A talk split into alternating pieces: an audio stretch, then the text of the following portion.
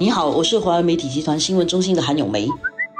你好，我是新闻中心的何希薇。希薇，我们星期二的时候做了一场马拉松的这个国会，十个小时哦，辩论之长之繁复，所触及的范围之大，在那个十小时里面真的很密集啊。外来人才是不是抢了大家的饭碗？这样的一个课题呀。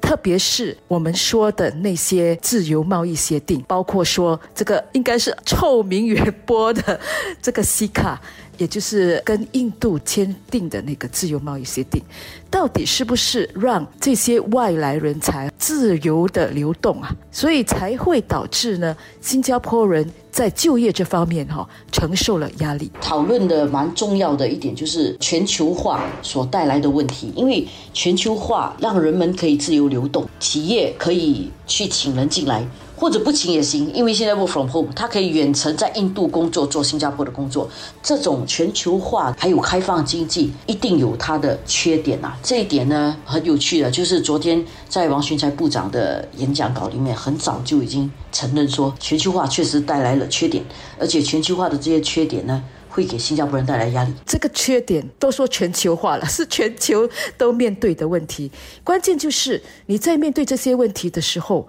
你怎么样去帮助本地人哈去调试？你能不能够至少让他们在职场上？不会受到一些不必要的压力了，包括说歧视，因为有好好长的一段时间哦，大家都很担心说歧视这方面，无论是种族啦、性别啦，特别是年龄等等，所以在这个方面，如果是的话，我们就应该有一些反启示这样的一些东西。这也就是之前呢，李显龙总理在国庆群动大会的时候已经说过了，就我们接下来呢会把我们之前的一些。公平雇佣的一些守则哈，把他们呢纳入法律的框架，所以这个应该说是一个思想上、观念上的改变，这个其实是相当重要的。然后讲到这一点呢，其实又扯了另外一个现在热议的课题，就是讲到外来人力哈，尤其讲到 C 卡的时候，会不会牵扯出一个种族的问题？因为讲到 C 卡，谈的就是印度籍的员工，有一些本地的印族同胞，因为你们之前讲印度来的员工怎么样怎么样。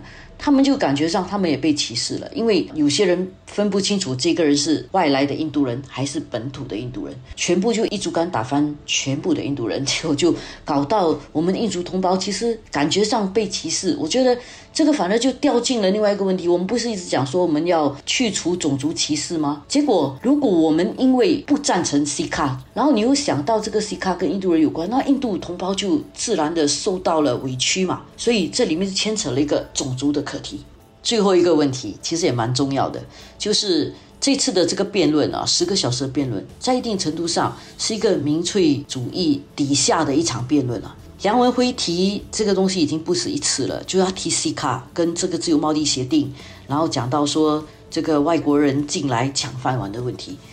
这个本身它有两面嘛，一面它这个是不是真实存在？外国人是不是真的进来抢饭碗？还是我们让外国企业进来，外国的人员进来，其实制造更多工作给新加坡，这是政府的立场。但是梁文辉的立场一直都是这些人来了抢了新加坡人的饭碗，这一个就是一个民粹主义跟政府这边的一个辩论啦。然后民粹主义为什么存在？其实，在很多时候都是因为有选举嘛。然后为什么说梁文辉的这个比较像一个民粹主义呢？是因为这个课题其实如果仔细的听十个小时，应该是听得懂这个议事厅里面的所有的人，其实都是为了新加坡的，不管是工人党的 PSP 的。还是政府都是为了新加坡人的，只是大家所采取的辩论点不一样。工人党采取的这个辩论点其实是比较接近人民行动党的，我觉得他不要去扯太多那个民粹的部分，虽然也提了一点，但是 PSP 采取的攻防立场就是。我讲，我代表人民，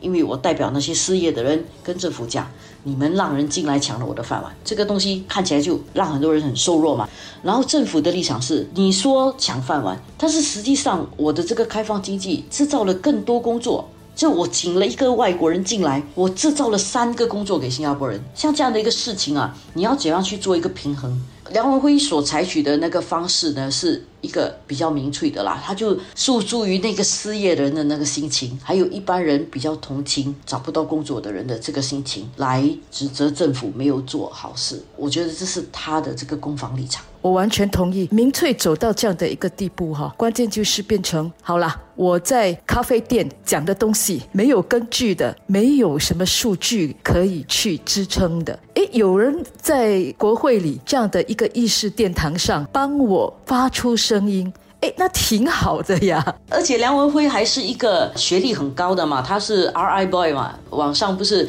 传了一段话，当陈世龙部长坐下来的时候，有一个前座的应该是一个部长，就跟他讲说，梁文辉是怎么考进 RI 的？为什么他一直不停的扯这个东西？我觉得挺有趣的这一点，就梁文辉本身不是一个笨的人，他虽然肯定不是不理解这些，但是他选择花十个小时一直不停的纠缠。而且把一大堆人扯进来是有他的原因的。让我最惊讶的啦，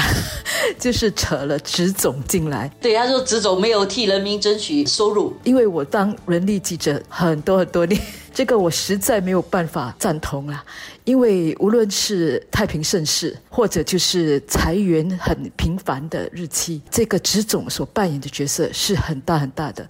太平盛世，当然他们还是要帮忙去争取员工的福祉，在这个一薪方面呐，啊福利啦，不是臭歧视，各方面都要去争取。